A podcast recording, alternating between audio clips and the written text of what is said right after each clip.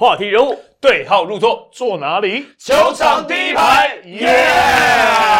最终回顾，我们来宾是全新组合，对，因为代班的角色，对对对对对，救火队，救火队终于从幕前往幕呃往幕后往幕前走了。因为之前去了两次救火都在幕后，就只有声音哦，今天终于画面的。对对对对上象形 DJ 很少见。我还没介绍你，你讲你你你是真的你是不是应该要等到人家介绍你是谁，你才开始接话嘛？太兴奋之余，是这第二个是让你们有话题可以讲。哦，是这样，是这样。好，我们欢迎的是呢梦想家的主场 DJ 阿吉。梦想家，加油，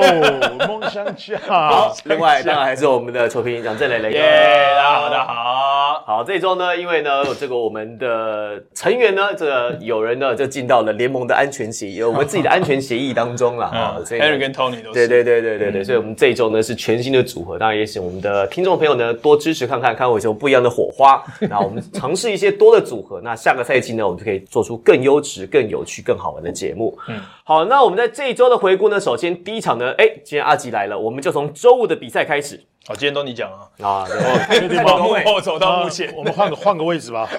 来来来，坐那为什么？因为阿吉他在过去我们在 Fox 体育台的时候，他就一直说他想当球评，他就说你球，他说球评可以找我，我真的可以播比赛。呃，其实这样讲是正确一半，因为另一半是我们自己本身就是以前就是球员，然后又玩音乐当 DJ、那既然球员会打球，讲一下球，我觉得刚刚好而已。对，所以球评只是一个框架的名字。我们这个节目是在回顾比赛，并不是在 promote 你个人哦，你知道吗？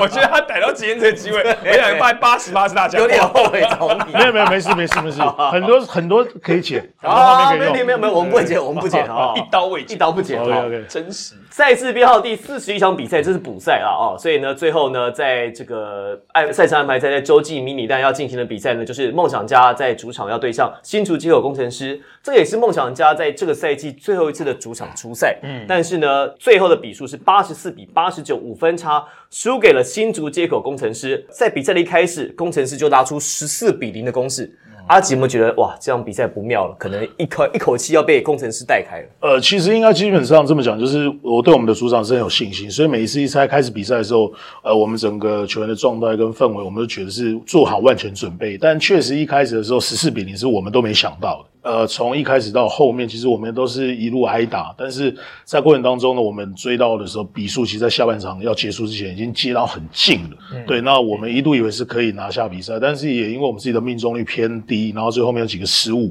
然后跟呃我们篮下的搭配啊、德威啊出手啊，跟一些传球上面的没有搭配好，所以造成这场比赛最后的结果是比较可惜一点的。比较可惜了，在三分线的命中率呢，梦想家这场比赛是三十七投只有九中，只有百分之二十四点三的命中率。那在攻势上面比较慢热，因为梦想家呢虽然在一开始第一节拿到了二十五分的分数，可是一开始在第一节就落后了两位数字分数以上。那不过不得不说的是，基尔贝克大 B 哥 Gilback 在这场比赛哇，确实在几个单打的动作，在防守上的瓶颈，从中段开始渐渐渐渐把这个比数的态势给扭转回来了。嗯，这类的观察。我我觉得梦想家其实就是现在他们用大洋这样两支这个阵容，其实我觉得会影响到另外三支晋级季后赛的球队，会蛮辛苦的哦。因为一般来讲的话，就是说如果你有大中锋一支，那基本上就一对一会请另外一个是洋将来把它打掉配掉。但是现在变成两支，那当然 Yankovic 变得有点想是打到四号位置，可以投外线，因为他本来的投篮的状况也比这个 Galback 来得好。不过我觉得他也是可以打到里面去的。嗯哦，那这所以所以球风够硬的情况之下，两支我真的觉得，呃，虽然这场比赛他们输球，可是我觉得在下场比赛他们就展现出来有这样子的一些优势。哦，没错没错，对，所以我觉得梦想家，而且我刚听你一直讲说我们我们，你是不是真的也觉得梦想家今年会冠军？呃，我觉得看你怎么讲，我就看你怎么说。胜利是谁的，就是我们的；我们是谁，我们就是梦想家。对，所以必须一定至少会进入冠军战。我们的认为是这样，而且就像磊哥讲，其实我们大 B 在篮下的牵制力是非常够的。嗯，就像新竹工程师，他有布拉，在很多禁区切入的时候，可能会呃防守上面会得到一些阻碍。但我们大 B 白呢，他是一个机动型球员，他是很愿意跑的。嗯，所以在这个情况下，如果对方跑快攻，他是愿意追上去扇一个锅。他在篮下站在那里的时候，他垂直起跳的时候，其实很多人出手的最后一个动作都是不协调的，所以其实帮我们手下非常多分。其实吉尔贝克大 B 哥从比赛的一开始，赛季的一开始你就看他到现在，其实打了这个将近一整个赛季嘛，快三十场比赛。其实你看他这个一个赛季的成长，你觉得哪个环节你是感受度最高的？呃，应该是说，呃，分两个部分。第一个部分是他在每天的赛前都会持续练习，而且都会来投篮。对，赛后的时候，有些他如果这个比赛表表现不好，他会留下来继续补强。我我有印象，真的，对对对。所以呢，其实他在得分上面跟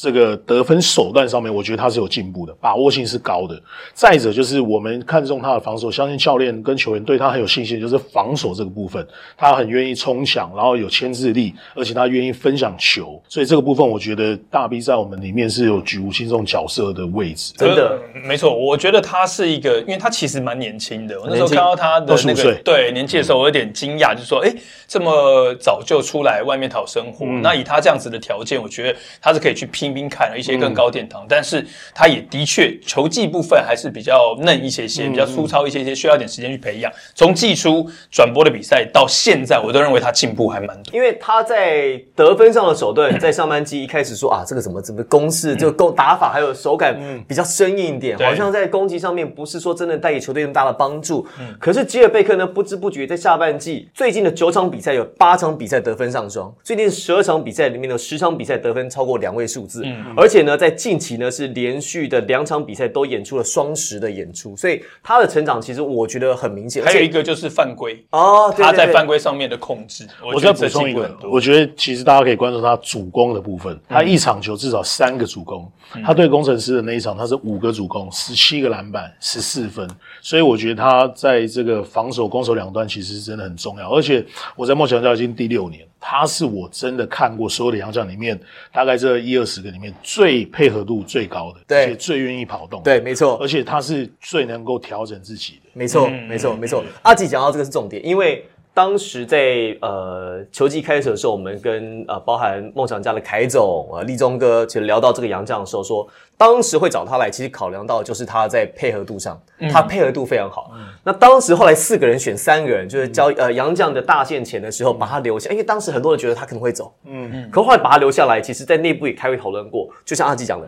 因为他的配合度跟他的成长，是教练团觉得说可以赌一把，嗯，觉得这个球员将来是会有机会的，而且他配合度，他的态度。真的非常积极，那他们觉得说这个是梦想家内部需要的杨绛的类型，所以把他给留住了。对，我觉得这跟 Julius 教练应该也会有蛮大的关系了。他自己的用兵，今年其实要来讨论，就是说年度的最佳教练，我觉得 Julius 教练可能也会占有一席之地。那他在梦想家的这个阵容啊，其实我觉得就运用有他自己的点。或许有些一开始我其实，在转播当中也哎不是那么的懂，但我发现说这个教练是他有自己的想法的，他觉得怎么样去做这件事情是对的。那包括他用人，包括你想说选择洋将。还有包括本土应该上谁，我觉得他都有很有想法。没错，没错。好，那这场比赛呢，工程师最后是赢球了，八十九比八十四。那工程师的田浩呢，打上了先发，打了三十九分钟，表现不错，十一分五篮板两助攻，而且呢，在整场比赛他在失误次数上只有一次的失误，算是在今年的代表作。另外呢，法师得到二十一分，辛巴呢同样是二十四分、二十篮板，照常他的这个数据刷下去，还是他的演出。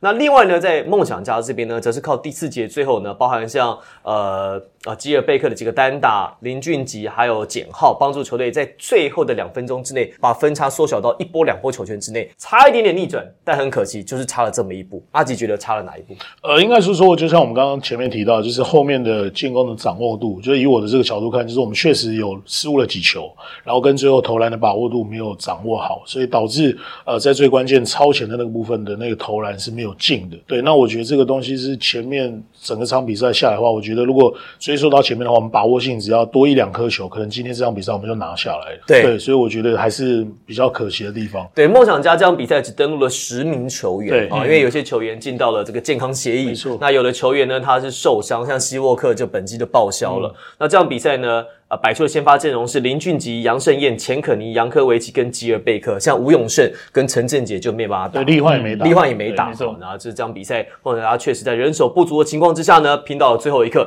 差一点点逆转，好，但很可惜吞下了败仗，这让工程师还是稳居了。联盟的龙头。好，这是在周五的比赛，五月十三号。但是呢，梦想家的逆转差这么一点点，到了五月十五号，在星期天和平馆的比赛，哦，那就不一样了。从落后十五分到最后呢，演出了惊奇大逆转，在第四节最后，而且是一个比较过去比较少上场的球员，叫做王正源，嗯在最后呢，帮助球队稳住了两发，拿到了比赛胜利。当然，林俊杰、阿吉他的这个抛投。把分比分给超前啊，把比分获得一个安全的优势，当然也是功不可没了。但是必须讲，这场比赛在周日的比赛，梦想家呢最后逆转了这个比赛过程当中，事实上呢是非常的精彩。那最后的比分呢，梦想家一百零四比一百，在赛事编号第四十五场比赛击败了台北富邦勇士。对，我觉得最精彩的地方应该就是在说，他们本来在上半场打得很糟，三分线外谁都投不进，最准的金光算是非常好的减号四投零中，然后呃 Yankovic 拉到外围，他其实是有准心的，但是问题是那场比赛上半场他也几乎投不进球，是。对，所以外围在前面十五次的出手只进了三颗哦，只有百分之二十的投篮命中率，但是在后来他们就把准心修正回来了，在第三呃第二节的末段，简浩找回了手感，然后开始进一颗，进两颗，然后慢慢现在开始呃有其他的球员从下半场换了篮筐之后也跳出来投，他们在下半场的三分球的投篮命中率是超过五成的，所以把那个命中率拉回来之后。里面已经有两只大只的，所以我在刚刚才讲到，就是说摆上两只大只的双塔，然后外围如果射手定点能够发挥，有把握住空档的话，这些球队其实是蛮难打的。我相信另外三支球队应该也会怕，就是说如果他们准起来、踢笑起来的话，梦想家其实是很难守的，因为有里面有外面。这场比赛呢，简浩哇，这个打出了今年赛季的代表作啊嗯，十八、投九中的三分外围，投进了九颗三分球，全场得到了三十一分。哎呦，那简浩在上半场其实状况就很好了，而且呢，我在中场的时候我就听到，因为这场比赛还是由吴永仁啊来这个代理总教练，对，因为我们的许晋哲总教练呢，还是一样在联盟的安全协议当中，而且呢，这根据球团内部啊，这个在算这个日子啊，这个十加七嘛，因为这个徐总在确诊的时候还是十加七，所以他必须要十七天。那他们在算十加七，在例行赛正规赛结束之前呢，徐晋哲总教练应该是都不会执教，对，所以他应该是到季后赛才会复出了。好，那这场比赛呢，上半场在结束的时候，我看着魏维跟吴永仁要走到休息去休息室去开会。他们在过程当中，吴永仁就在问魏维说：“你算一下，你你看一下简浩上半场投进几个三分线？”他其实已经意识到说简浩今天状况很好，而且下半场球权可能会集中在他身上，所以他已经要提前去算他上半场的命中率，还有他出手的次数。可是想不到下半场还是守不住。对，其实我觉得 可以补充一下，就两位哥讲，其实在，不知道你们有没有发现，在我们梦想家比赛，其实我们是非常会打第四节球的。嗯，我们有在很多场比赛都是在最后逆转，联盟最多分逆转十六分的时候，也是在我们主场，那也是第四节，也都是关键的减号。还有在开幕战二十一分，对也呃是，也是逆转台北富邦勇士台北富邦，所以简浩在这一场比赛第三节五分钟连投进三颗三分，第三节打完已经二十八分，整场十八投九中，三十一分，命中率百分之五十。所以我们每次为什么我们在前半段落后，其实我们在球队我们的表现上一点都不会担心，因为我们对自己非常有信心，一定会在下半场的时候想你刚你刚刚不是这样讲的啊？你刚才说上半场看完觉得好像有点危险，上半场 危险，对危险 是因为这整场的比赛的时候，如果你想要定调是这样。哦哦，但是如果对于我们整场的团队默契来讲，我们是球员们来讲是觉得是非常不会太在意，因为我们最后我们是会非常会打一个逆转球的球队，是是是，对，所以 回到工程师那场，我们也是差一点点。那，你们会打领先球？吗？这个可能你要找球员来坐在这的时候 对，我看你在，但是你，看，没有不是白，你看看查一下联盟最强的胜率的主场就是我们球队。对，代表代表胜四败。败，代表说会打逆转球的同时，我们也会打领先球，而且只要来到我们的主场，基本上你想要突破盲场这件事情为什么呢是不太可能的事情。为什么呢？难道他们是有最厉害的 DJ 吗？呃，这个话是可 你为什么对他那么好？你是心虚你为什么对他那么好？看他对平常 平常没有人称赞他，真的他就不会讲话，不是不是，平常听多了都别人讲哦但是磊哥今天进去这样告诉我，突然觉得喉咙卡卡，那关键什么？为什么梦想家的主场这么难打？可能是 Formosa sexy 吧。哦，你不是说只是亮点之一吗？对，刚刚亮点之一，你这样说，对对，没有啦。其实我们整个场地的氛围，然后包括老板们，然后包括球员们，然后包括球员们都很配合。我觉得，而且重点是我们梦想家是所有球队里面，其实这个球队历史最久的。因为我们已经配我们从 A B O 到现在已经第六啊第六个球季然后教练已经出场第三个球季，所以在用人跟我们这个文化配合度上面，其实他已经有达到一个基本的水准，所以这个东西自然难突破嘛。你跟这样子回答也可以吧？可以可以可以。面面俱到很有哦道理耶！哇，今年冠军就是梦想家，讲的很好，因为面面俱到，怎么说呢？对球队的老板可以交代，交代球员可以接受，没错。球迷听起来也觉得 OK 哎。哦，对，面面俱到。以适合当。球评嘛。可以了可以了你还是多发。我们还是下次有球迷下次可以考虑，可以考虑，可以考虑，可以考虑。好，这场比赛呢，其实吉尔贝克呢拿到十七分、十六篮板，必须讲啊，他在这个虽然说有四个火锅，但是他在实质上干扰对方投篮，就像阿吉讲好多次出手，其实你看到，包含像新特利想挑战他，或者是像张宗宪，好几次都被他干扰，所以这个出手其实有点变形，失去了平衡，所以让命中率呢开始有点下滑了。富邦勇士呢，在四节的比分是事实上是一节比一节打的少，应该说前三节都是二十六分，第四节呢真的是靠了防守，梦想家限制富邦的呃得分在只有二十二分。那在梦想家的比分的第四节，这个分数是扶摇直上，好，二十二十三、二十八、三十三是四节的比分，好，所以分数呢是越打越高，倒吃甘蔗。所以确实这场比赛梦想家的这个赢球啊，在过程当中是非常的精彩。另外还有一个要提的点就是王振宇王振源马上要讲到了，对，没错，您说，我真觉得他很棒哎，就是一个真的就是小朋友。然后你会看他说之前上场的机会没有那么多，我相信应该有很多看球的球迷对于这个名字是陌生的，就说哎，这是哪里来的球员？然后他也的确是在学生时期并不是特别出名的球员，可是，在那场比赛，我觉得他真的是非常头脑清楚，知道上去他该做些什么。第一个防守，他有把拼劲展现出来，做身体的对抗，他也不怕比他大只的。第二个就是在关键时刻他出手的选择，我觉得他也是非常清楚，说自己该做什么事情，包括一颗提脚重要的三分球，包括在罚球线上两罚都罚进。你看他那个投篮的那个感觉跟抛物线，他是有信心的，所以我才会觉得说，哎，真的蛮惊艳的，说有这样子的小球员能够在这种这他他当然知道这是关键的时刻，而且比分一直是在拉锯嘛，然后他能够上去做出贡献，我真的觉得他是表现到一百分。王正源呢，他是正大的哦，那他正大雄鹰，当时呢他在正大的时候，其实他上场时间也是不太固定，不太稳定。可是呢，陈子薇教练一直把他摆在这个十二人名单当中，而且呢，时不时会让他担任板凳的暴徒跟刺客。那他这个球员有一个特色是，他在训练上他非常的努力，很认真。嗯我在赛前看他练习的时候。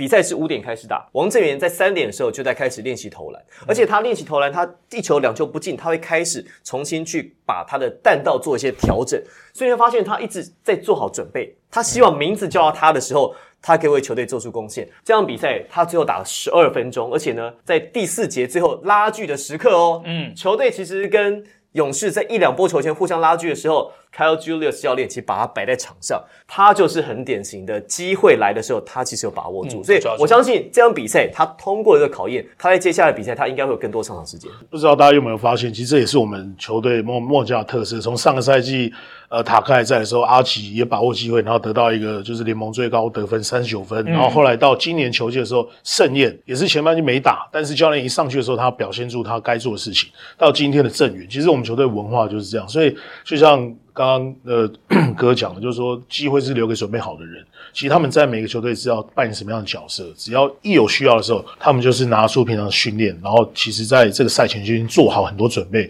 所以上去的时候，其实把握机机会的时候，这个东西就是完美的结果。像王正源还有陈振杰这两名球员，事实上呢，在呃上个赛季结束之后，或者是在选秀前，经过几次练球跟球队相处，Kyle Julius 教练呢就建议了球团，包含立中哥啊，包含像凯总，说这两个球员呢是将来其实是有机会的。他很看好这两个球员在训练上的态度跟将来发展的空间，认为说这两个球员很 positive，说这两个球员其实如果球队在人数上面还有空间的话，应该要签下来。所以确实，你看陈振杰在下半季好几场比赛其实打得很好，嗯球队也靠这个球员赢球。今天确实王正源在球队领先一分的情况之下，稳稳拿住那两罚，帮球队锁住胜利。所以其实这个都是一些很小的轨迹，可是你把它累积起来，就会发现说，梦想家很多球员他其实其实很有故事性的。对，我觉得这其实就给了很多现在可能正在考虑啊，或者说正准备要进入到职业殿堂的球员一个很大的正面力量，就是说，不管你的出身是不是真的一开始就被受到瞩目，或者是说你的条件是不是真的有这么好。今天王正源在我印象中就是说他在几次的防守哦，不只是说你说投进了两个关键的罚球，还有三三分线在底角。他第一次出手三分球没有进，可是我觉得他投篮的选择是很好的，那个是个空档，他应该出手，那个节奏才是对的。对，再来就是防守端，他能够做出干扰，然后超杰虽然你看账面数据只有一次，可是我觉得他在身体对抗上面哦，他做的非常好，因为他很小只，他基本上就跟阿吉差不多的那个那个那个 size 嘛，就是真的是在场上对到任何一个状况，他都是比较弱势的那一个。但是问题是，包括他在最后获得那两罚的进攻上面，我觉得他勇于去挑战篮筐，其实都真的要给他鼓励。对，加上最后在下半场陈立焕就有点受伤嘛，嗯，脚有点踩到，脚在中场的时候就有点一拐一拐，所以。后来梦想家在下半场其实就五个本土球员可以应战，而且在位置上面后场球员其实就只剩下林俊杰跟王振元。那简浩呢打了这个射手二三号的位置，他其实手感很好，但是还是需要人去配球给他，所以当时用林俊杰跟王振元做一个兑换，那其实也收到非常好的效果。这场比赛是一个蛮梦想家式的胜利。好，那我们要说台北富邦勇士的问题了。台北富邦勇士呢在这场比赛输掉之后，其实有一个隐忧，我不知道大家有没有发现，是今年虽然目前为止台北富邦勇士已经拿到季后赛资格。可是呢，他们在今年面对季后赛球队的胜率其实是不高的。没错，在今年呢，面对梦想家的比赛打完喽，两胜四败；面对国王呢是两胜三败。嗯，面对。工程师呢也是两胜三败，当然最后一周的比赛还有两个主场啊，两个主场呢，勇士分别要对国王，再对工程师。可是如果把目前已经打过的比赛算下来的话，对上工程师、国王跟梦想家这三支球队，目前已经打了十六场比赛，只赢六场。对，所以你可以说他很会进补啊，把握住对钢铁对钢铁人 领航员一败，对对领航员六战全胜，十二场啊，对钢铁人跟领航员呢是加起来是十二场比赛赢了十一胜，十一胜一败，胜率高达百分之九十二。对对，可是对到季后赛。球队三次的时候胜率只有百分之三十八，其实这个是勇士队的隐忧啊。嗯，没错，我觉得这的确是呈呈现出来，就说好了，当然他对上弱队，他要把握住，他该赢的球他要赢下来。可是你现在要碰到的队伍是另外三支，那以对战组合，他跟梦想家已经打完了嘛，所以就是劣势嘛，六场比赛只赢两场。所以我认为其实，even 现在勇士队的排名啊，跟这个梦想家基本上都是在二三。但不管他对上谁，我觉得其实勇士队的确碰到这样子的问题，就是说你在对。上梦想家，对方有双塔；对上工程师有辛巴；对上国王队也被誉为说是夺冠的大热门。所以，呃，禁区里面塞瑟夫能不能够扛到？你说像国王也有，现在还有一个嗯汤连线嘛，对不对？汤汤马斯跟穆穆穆伦斯，穆伦斯对，所以就就我觉得啦，就是说在禁区里面他们会有一些状况出现。那这几场比赛你也发现，就是曾文鼎打的时间开始慢慢变多了，然后再来就是石伯恩有可能有时候会上来要扛到四号位置，所以我觉得觉得这对于勇士队来讲，呃，我我觉得会蛮紧张的啦。就是说，虽然接下来的比赛都是在主场来打，但是你要怎么样去备战到季后赛？他们是卫冕军呢，大家都会把这目标先把他们当做是假想敌。对他们，他们的阵容如果以我们观察的话，可能觉得稍微年纪比较偏资深一点，但是他们，但是他们，但是我觉得这个也是一个优势，因为其实进到季后赛的时候，场场都把它当做是一场只有只剩一场，要不然就回家的比赛。嗯，所以我觉得他们在经验值上面应该是领先各队。嗯，所以在季后赛的很多不确定因素很多的情况之下，我觉得搞不好这个变成是他们另外一种优势。其实他们老神在在，可能要进入到季后赛，其实是已经是确定的事情。嗯，所以他与其这样，不如调整一些不同的阵容，等到季后赛的时候。拿下关键的一个比赛胜利，我觉得比较重要。好，那讲到季后赛呢，目前呢联盟这边传出来最快啊进行季后赛的时间呢是五月二十六号，六号星期四，没错。为什么呢？这是有原因的。好，这个根据我们的消息指出，因为呢希望季后赛的第一轮在两个周末之内打完。嗯，因为星期四开打的话，四五六日。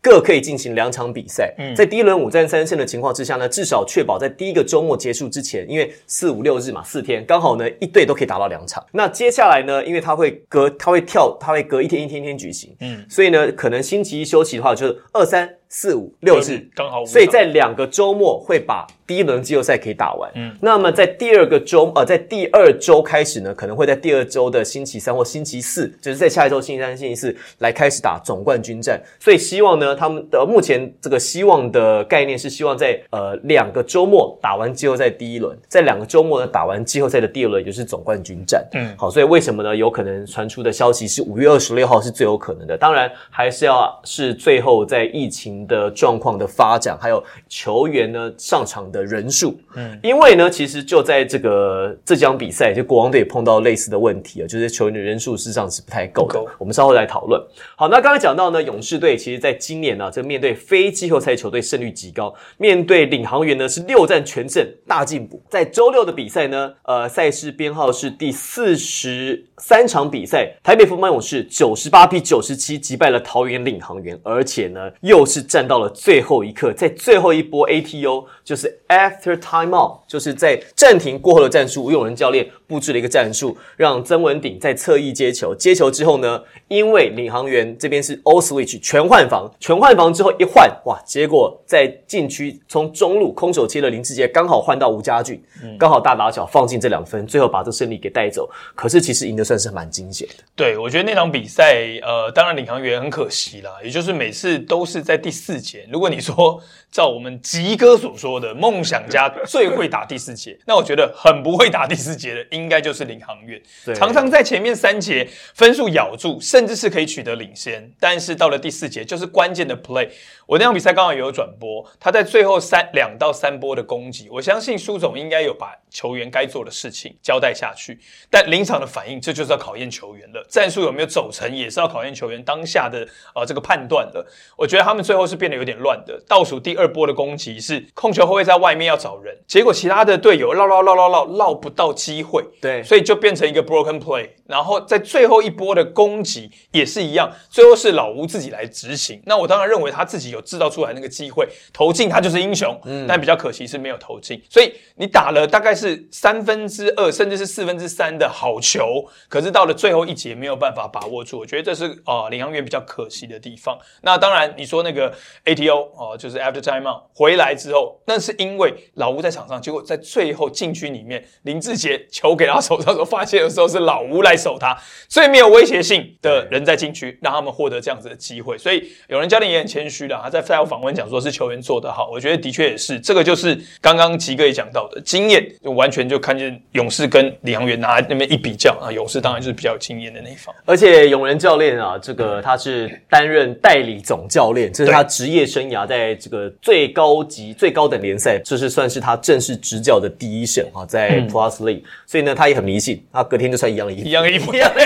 礼拜，结果对不 对？注意到，我想说，所以代表说迷信其实真的不是，因为他超，因为他超迷信。他不是说他每天都会喝，他每一场比赛都会喝沙士嘛？因为那是他求胜的一个一个方程式，对，让自己心安的一个仪式感。那结果隔天很可惜，打最后一集没打进，对，很可惜，可惜。那这场比赛呢，领航员其实还有另外一个可以讨论的，就是我们刚才讲到吴家俊老吴，老吴真的很迷耶，就是他这场比赛的手感非常好，得到十九分，命中率呢，他是整体啊投十十五次出手有八次命中，超过百分之五十的命中率，三分线外呢是六投三中，得到了十九分，四篮板四超级，呃，抱歉，十六呃十九分是一个篮板。四个超级，还有四次的助攻，而且只有一次的失误，打了三十三分钟。虽然在效率值上面，还有在整个内容上面是本土球员打的最好的，可是为什么吴家俊有的时候他可能打了三十五分钟就两次出手，然后也不太进攻？就是他为什么他的状况差距这么大？为什么这么的迷？就我我觉得这个就真的就只能回归到就是说，不是他技术球技的部分了，而是他心态的部分了。我觉得几次，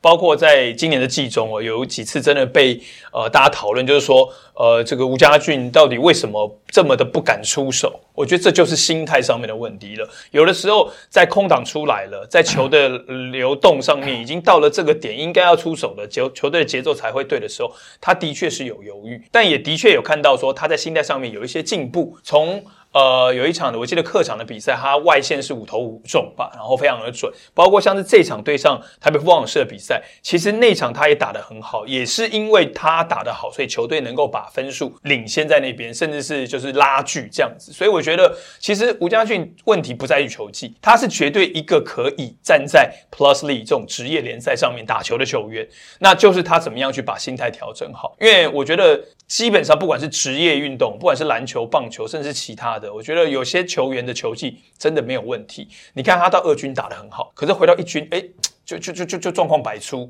所以被冠上二军王什么的。我觉得真的不是球技的问题，他可能定位对自己的定位可能对，就是信心有没有有没有这么强烈？然后呃，就是在场上的表现能不能够在关键，我基本上是现在还是有很多其实已经算是球星的球员在。有时候呃这个义军的比赛打的没有那么稳定。我觉得这也就是自自己对自己的怀疑吧。嗯对你怎么样去站稳在这个的位置？我觉得吴家俊现在出现的状况应该是心态，但也不是说他心态不正确，我觉得是自己应该要再多一点点的信心，他是有这个能力可以打出非常好的内容的球员。对，另外一个蛮有信心的是卢俊祥，卢俊嗯祥十九分七篮板，而且还有三次的助攻，同样呢也只有一次的失误，同样有四次的超节，嗯，命中率呢一样，十四投七中，三分线外呢七六三中，百分之四十二点九的命中率，应该今年最佳第六人，这个有蛮高的机会哦。你你投了吗？我其实刚刚你不要说你投简哈，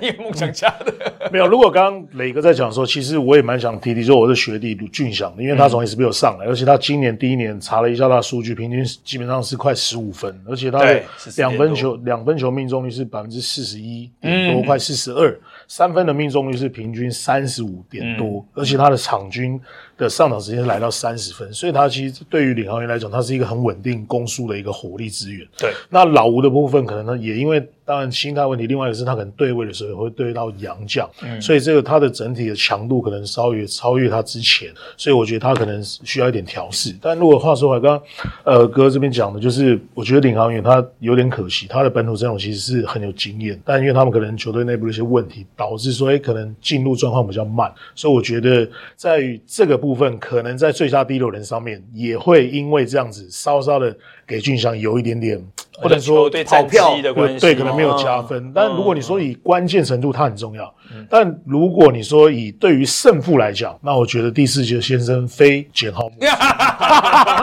铺陈这么久，是不讲了这么是？最后说你要投简号，还是要没有，没有但也有人说是杰哥啦，志杰。对但志杰重要性本来就摆在那里。但你说以关键的这个程度，你说霸一个出去出手，然后我们心里会揪一下，会暂停一下。那我觉得嗯，高潮性来讲，种瓜减号了，哪个但应该是吧？不是你听你讲这个完全不是最佳第六人要考量的点吧？你前面讲卢俊祥分析他就是要把它做回，就是说还是减号。对对，可是问题是，我觉得就是你要考量的是第一个球员的数据表现，第二个就是哦球队的战绩，对对，然后还有他在球队的定位重要性，这一点我觉得减号本来就已经放在那边。你说那个什么八那个那个那个那个张力那个那个戏剧效果，那个是加成啊，我们我那个们只是有画面啊只是有画面那是 bonus。对。对，我觉得的确也是，简浩本来就是有欣慰的球员，对，那的确也是，就是如果你要把最佳第六人拉进来的话，我觉得啊、这三个都不能够漏掉，包括卢俊祥，我们要给新人肯定，包括哦、这两位也算是老鬼等级的，都是三六三八等级的球员，杰哥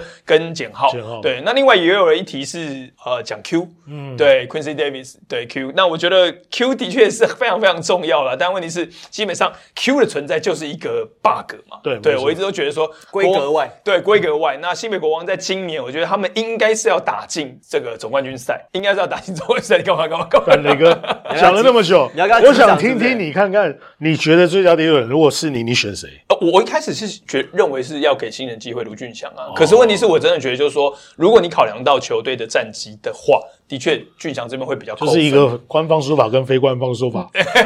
对，也也可以这样讲啊。对，但是我如果我自己，如果我们有投票权，其实媒体有投票权嘛，对，所以我如果投票的话，我会投票给卢俊祥哦。俊祥对，但是问题杰哥、简浩，对我觉得其实真的就是任何这两个其中一个当，我觉得也也很合理，就是就看媒体到时候要把票投给谁。好，那在谈完了台北富邦勇士在周末主场的二连战之后呢，另外要看看是新北国王。新北国王呢，在周六、周日啊，这个赛事编号第四十二场、四十四场比赛呢，是分别对上了钢铁人跟工程师。那好不容易呢，对上钢铁人呢，是终止了近期的连败。周六的比赛呢，对上钢铁人是一百零六比七十六，大比分获胜啊，一口气赢了三十分之多。哇，他感觉说钢铁人这个赛季最后快结两场比赛，因为钢铁人的比赛是打的最多的，对钢铁人只剩一场比赛就结束赛季了。联赛什么影响？几乎没有。对好，那国王队呢？这场比赛呢，两边呢这打起来是只有八个人跟七个人。嗯，因为国王队呢是登陆了八个人次，可是李英峰呢在赛前的时候呢，因为家里有急事有事情，所以这个就紧急的离开了球场。他本身快筛是阴性的。啊，本身是没有在 COVID 19方面的这个健康的疑虑，是跟这个健康协议没有关系，纯粹就是家里有急事，所以呢，球队就让他告假，所以呢，等于是登录了八个人，但是只有七个人上场，七个人上场呢，打了最少时间是林立人，他打了二十七分钟。高雄钢铁人呢，其实也不遑多让，也只有八个人上场。那包含像杨浩之打了十九分十七秒啊，这是全队上场时间最少的。彭俊彦打的也不多，打了二十一分。但最后呢，其实只有七个人的国王队还是大比分一百零六比七十六赢了三十分之多。如果说以阵容来讲，其实钢铁人有周怡翔、吕正如，那包含还有蓝少福跟布朗，照理说不应该有这么大的差距。难道真的是单洋将？因为国王队是双洋将嘛。国王队其实有呃穆伦斯跟李金斯，嗯。所以真的双阳将有差别吗？还有穆伦斯，你们怎么看？开箱之后的穆伦斯，我觉得穆伦斯其实呃印象中我还有在那个之前他打 NBA 的时候，这个雷霆。那个对对对对对，然后好像还有打过 Two 可以用过他，打过 Two K 用过他，或者是说玩玩那个对对对洗过他一戏洗过他，我也记得我洗过他。对对对，对因为他就是忽然会偶尔给你来个十个篮板的那种球因为有高度在那边嘛。但是我觉得来到台湾这边，你会有一种。不知道是不是？我觉得球员本身也会有，就是因为强度的问题，是身高的问题，所以你不发现这些高的球员来到台湾，除非他本身真的投篮很鸟很鸟，要不然他都会在外围投三分球。对对，那本身穆伦斯就不会是一个射手型的球员嘛，所以如果他在外围投三分球的话，就像烟口北区，有的时候呃投个五六颗都没有投进，我觉得这对球队来讲是负担的。可是以这个在禁区里面的他的身高，在防守端、火锅、篮板等等，我觉得他对于国王队是加分的。对，所以国王队因为攻击的好手在本土球员这边真的是够多，没错所以你如果配上汤马士、穆伦斯，甚至是李金斯，基本上都以防守来建场的球员来讲，我觉得对于他们来讲，队形来讲是可以。可是我看到穆伦斯，呃，穆伦斯打得不错啊，十四分、十七篮板，嗯那同时呢盖了五个火锅。可穆伦斯有一个状况是，他好像在外围他只能投，他好像没有其他的功能在，在攻击上面，他外围拿的就是就是一投就是一投就是一投，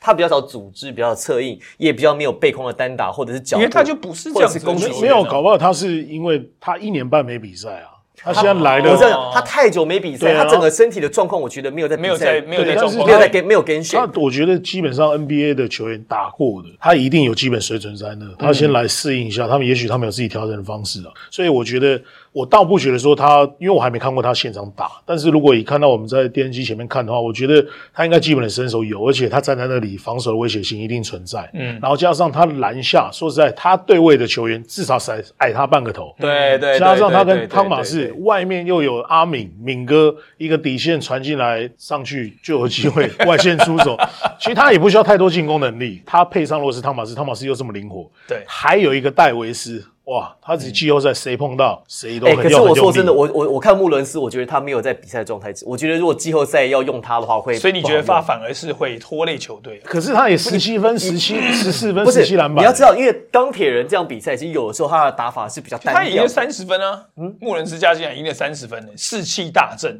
可是这样比赛，我觉得因为双方实力有悬殊，而且嗯钢铁人就没有想要恋战了，所以我觉得这场比赛的数据要打个折扣。可是如果你说这样的话，你说钢铁人的班尼特，他在 NBA 人家也说水货状元，可是他来这边如鱼得水，对，没错。所以我说也，我觉得应该是季后赛见真章。我我主要是觉得他真的太久没比赛，因为我看他整个体态就有点有点宽，嗯就有一点有 chubby chubby，你知道，就他需要再减重松松，而且他他在比赛上面他有点跟不上那个速度节奏感，是在什么地方看得出来？他好几次在冲抢进攻篮板的时候，他的手碰到了球，嗯，但是以 NBA 球员来讲，他是可以扣下来的，他扣不下来，他那个球就就差点就就滑掉，哦没有好几拿下来，次对，因为他对于哦速度跟空间的那个判断，他需要一点时间去找到这里有段时间比赛的感觉。没打球，对你看得出来他是一个是没打球的，所以这个对国王队来讲是个比较大的隐忧，因为只是国王队也只剩下两场还三场比赛嘛，对，就啊两场比赛就要进入到季后赛了，所以调整的时间可能会可是如果如果如果他现在比如说他对钢铁人，他一上去就出了两个外线三分，但如果他在季后赛有这种表现的话，那还是一个威胁性吧。没错。而且相对的钢铁人在第三季还没得到五十分，是。那可能也是因为他们赛季可能也已确定没有进到季后赛了，所以他们可能在打法上面可能有一些调整，我觉得这可能也有关系了。但我觉得以国王队来讲，我觉得至少他抢下了很重要的一胜，因为现在每一场比赛都很关键，对季后赛排名跟主场优势，所以我觉得接下来国王队应该会持续照他们现在的这个模式来进行比赛。嗯，好，那在最后一周的比赛呢，周一的时候呢是有钢铁人跟领航员，周二之后是领航员跟梦想家，等于在五月十六、十七号连续两天呢，都会有领航员在南山高中进行闭门比赛，分别面对钢铁人跟面对梦想家。但是看起来啊，这个最关键的比赛是最后的这三场比赛，赛事编号第九十场、八十六场跟八十八场。周三时国王面对勇士，另外还有在周四的时候呢，国王队面对梦想家。那接下来呢，就是周一、二、三、四都会有比赛。休息一天之后呢，在周六勇士队要面对工程师。嗯，好，最后的这几场比赛，勇士、国王、国王、梦想家跟勇士跟工程师这三场比赛，牵一发而动全身。好了，那我们在这一周的回顾非常开心，邀请到梦想家的主场 DJ DJ 阿吉。耶、谢谢大家，谢谢两位的好伙伴杨建耶磊磊哥。嗯那马上的例行赛是最后一周啦，季后赛马上就要开始啦。我们在希望最后一周的比赛呢，我们可以顺顺利利把它打完，不要像先前我们碰到 NBA 的状况，因为 NBA 呢碰到健康协议呢，就是只要低于八人登录就不能出赛。我们希望至少呢在例行赛可以把完整的打完之后呢，在季后赛的时候大家其实都可以啊这个确诊之后复健康的健康啦，的的出关的出关啦，都可以用最好的阵容来面对比赛。希望呢第二个赛季，因为目前按照我们得到的消息是第二个赛季呢不会用裁定的方式，嗯，来结束赛季，而且呢也不倾向缩短季后赛的赛程，对。好，就是会打满第一轮五战三胜，第二轮七战四胜，嗯，目前呢都是按照这个剧本去走的，暂时不考虑说把季后赛的时程缩短，或者是用裁定的方式来决定这一季的冠军。我觉得这应该也是球迷都想看到。对对对然后顶多就是